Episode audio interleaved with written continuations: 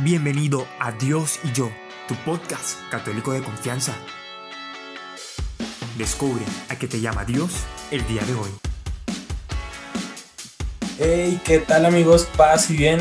Mi nombre es Froilán Vázquez y les doy la bienvenida a su podcast católico favorito, Dios y yo.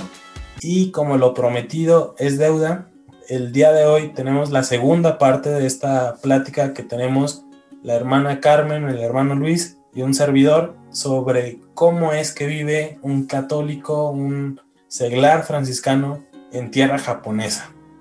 En el episodio pasado nos comentaban cómo es que ellos llegan, el proyecto de rezar por teléfono, cómo es la presencia del franciscano y de las otras congregaciones en Japón.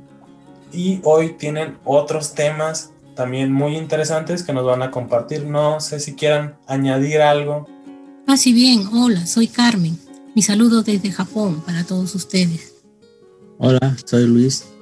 Muy buenos días, tardes o noches, donde quiera que estén en el mundo. Entonces vamos empezando de lleno a platicar. Bueno, ya nos comentaron cómo es la vida de un franciscano, pero la base de un franciscano es ser un buen católico. Entonces, ¿ustedes cómo viven la fe católica en un país donde la mayoría de la población no lo es?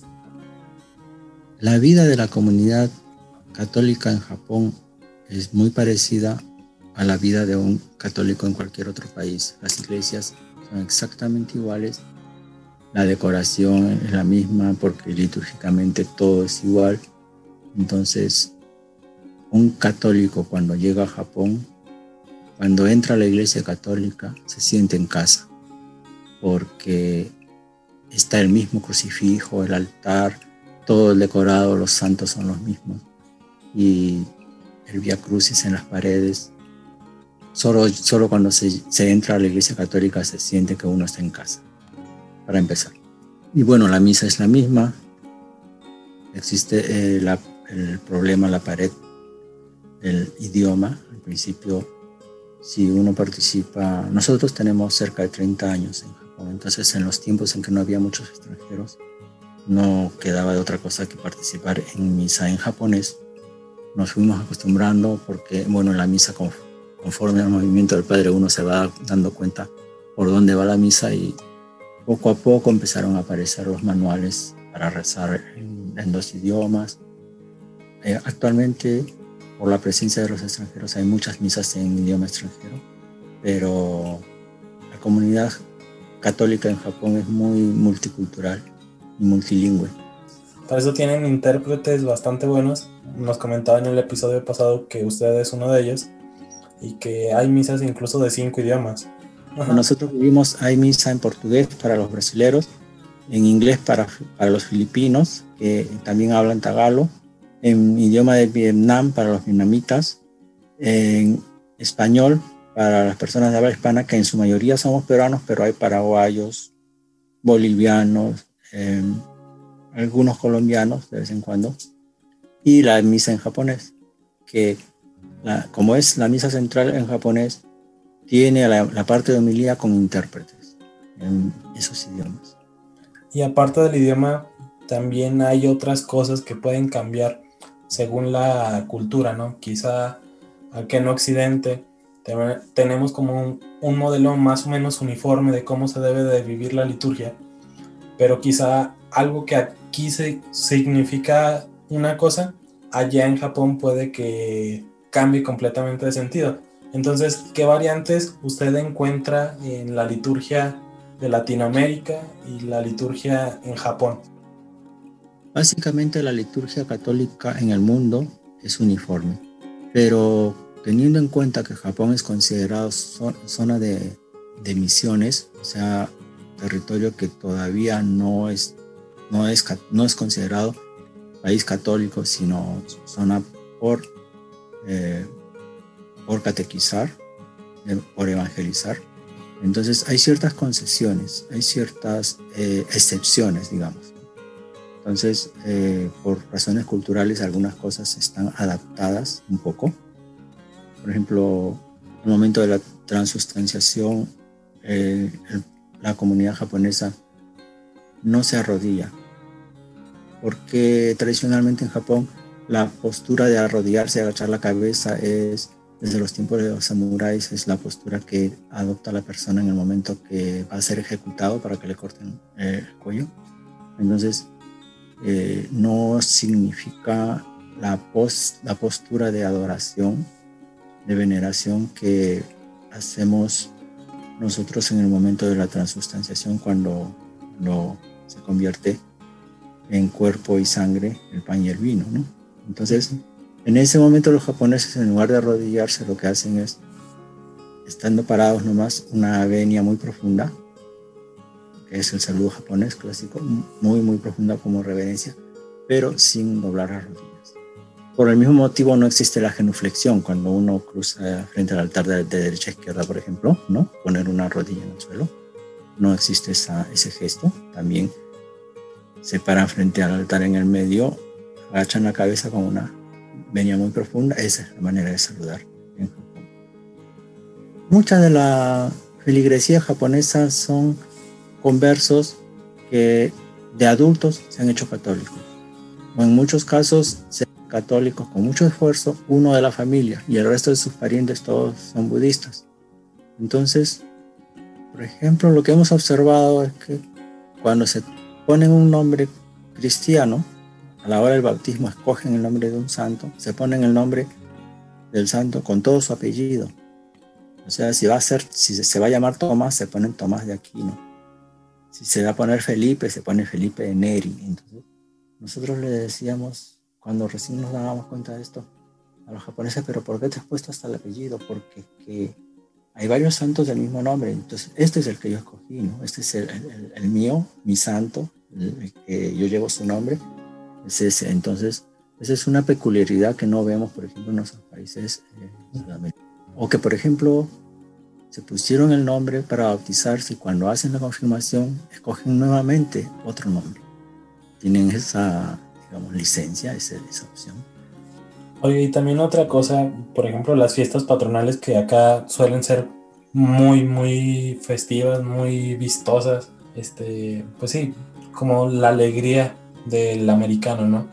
Allá la sociedad obviamente no es tan abierta en ese sentido, o sea, y tratan de ser como muy ordenados, ¿no? Eh, lógicamente cada parroquia tiene su nombre, pero no, no son muy, no son muy conocidas las fiestas patronales. Eh, algunos extranjeros han ido promoviendo, por ejemplo, los brasileros hacen la fiesta junina, que le llaman en, el mes de junio. Hay varias festividades que se juntan y los brasileros le llaman fiesta junina, fiesta de, junio, que celebran eh, varias de las festividades de ese mes y se ha, ido, se ha hecho muy, muy conocida los de habla hispana celebran la procesión del Señor de los Milagros.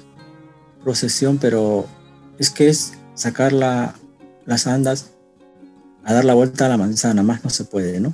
Pero, pero sí se permite.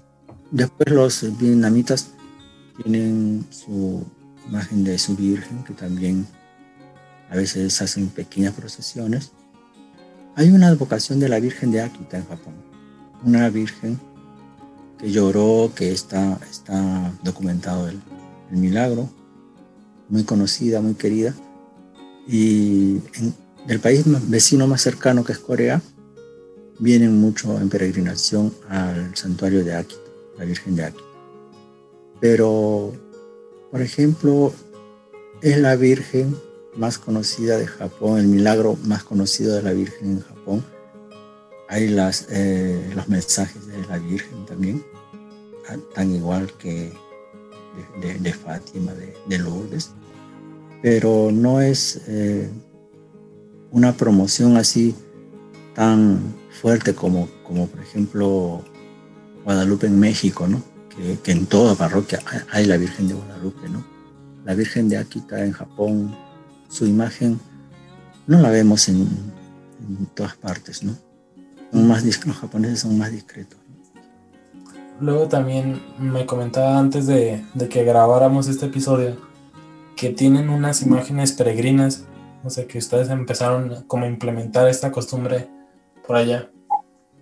justamente observando que los católicos en Japón son los japoneses, los japoneses católicos aquí, son muy fervientes, pero algunos de ellos no muy marianos.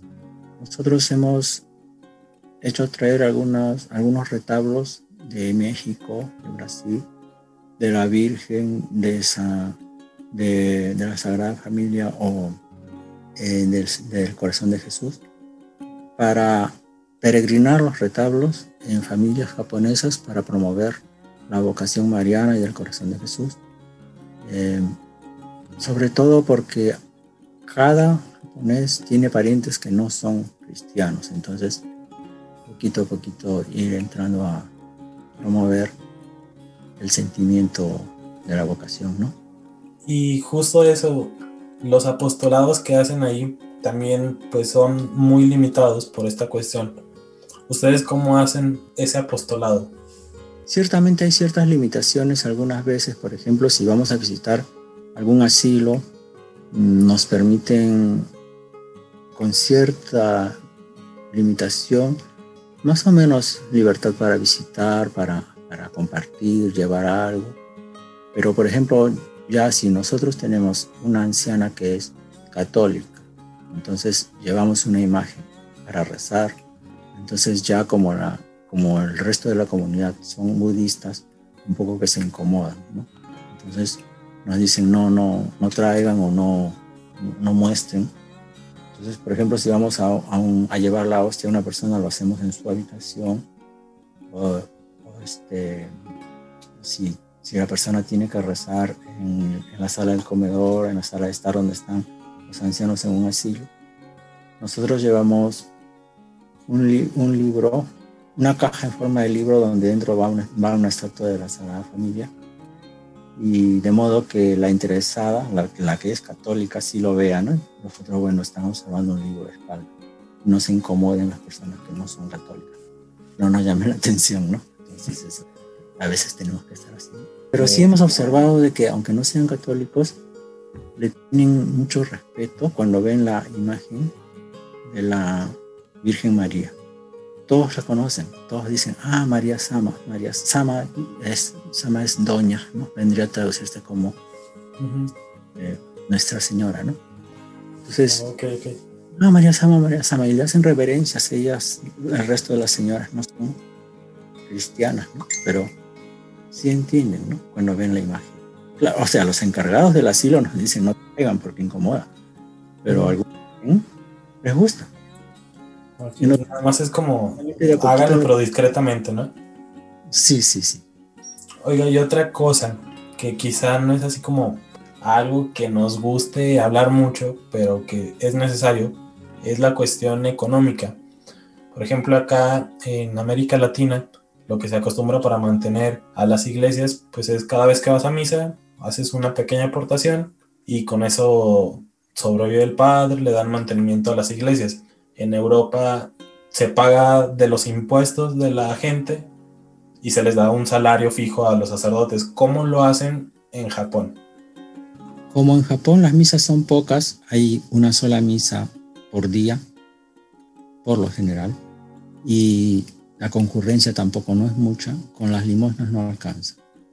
Los católicos en Japón estamos empadronados y cada uno paga una cuota como, un, como una cuota de asociación. Entonces eso mantiene las iglesias. Los latinos, como no estamos acostumbrados a pagar unas cuotas, porque en nuestros países siempre hemos dado limosna, pero nunca hemos dado una mensualidad a la iglesia. Entonces lo que hacen los, las personas de habla hispana, los brasileños también, los filipinos igual, es hacer actividades, una parrillada, una, una venta de algo, un alguna, algún show, alguna fiesta, entonces eh, profundos para la parroquia. Y así se mantiene cada parroquia. En Japón cada parroquia tiene un consejo parroquial con laicos voluntarios que son los que administran la parroquia.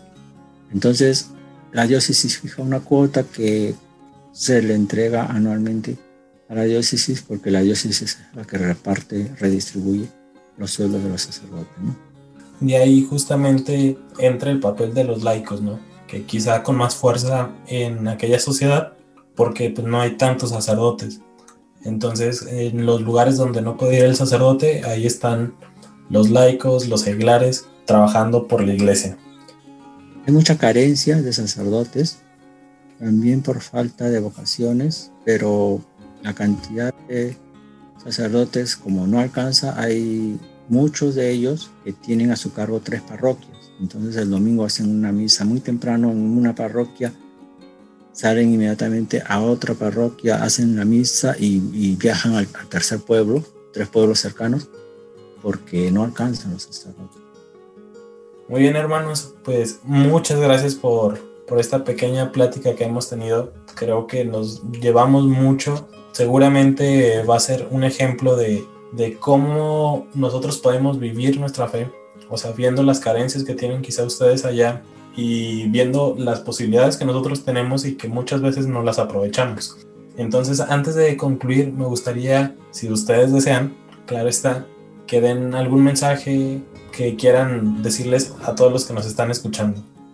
Yo les diría a los amigos de, habla hispana de los, de los países de Sudamérica y de España que aprovechen el hecho de que viven en una sociedad ya católica, donde están rodeados del mundo católico y todos esos cientos de años de tradición hacen la diferencia, porque cuando uno está en un país donde somos bien poquitos y todo está por hacerse, entonces se extraña mucho. Entonces aprovechen que están en un lugar donde hay muchas iglesias, la sociedad ya es católica y se tiene toda esa tradición, aprovechenlo y vívanlo y valórenlo. Muy bien, entonces ya para finalizar, solamente les hacemos la invitación de que si les gustó este episodio, bueno, estos dos episodios, nos ayuden compartiéndolo. Obviamente va a haber muchas personas que les va a interesar este tema. Lo que nos han comentado el hermano Luis y la hermana Carmen, pues sí es bastante contrastante con la realidad que nosotros tenemos, ¿no? Muchas veces ni nos imaginamos cómo están viviendo otros católicos en otra parte del mundo. También, ya se los comentábamos, les dejamos en la descripción de este episodio el link o los links para que se puedan unir tanto a los grupos de oración también a la página Luis y Carmen Paz y Bien, si no me equivoco, me corrigen. Paz, Paz y Bien, Luis y Carmen OFS. Paz y Bien, Luis y Carmen OFS Facebook. Perfecto, entonces ahí ya lo tienen, igual se los dejamos en la descripción. Y pues bueno, nos despedimos hermanos, no sé si quieran decir algo. Muchísimas gracias. Este año que va a ser el año de San José y la Sagrada Familia, nos dé la luz después de tantas tristezas que hemos pasado en este año. Cuídense. Muy bien, pues muchísimas gracias por, por su tiempo. Este, la cuestión de los horarios hace que se complique bastante, entonces muchas gracias por darse el tiempo. Y bueno, a todos los demás, gracias por llegar hasta el final. No nos vamos sin antes desearles paz y bien.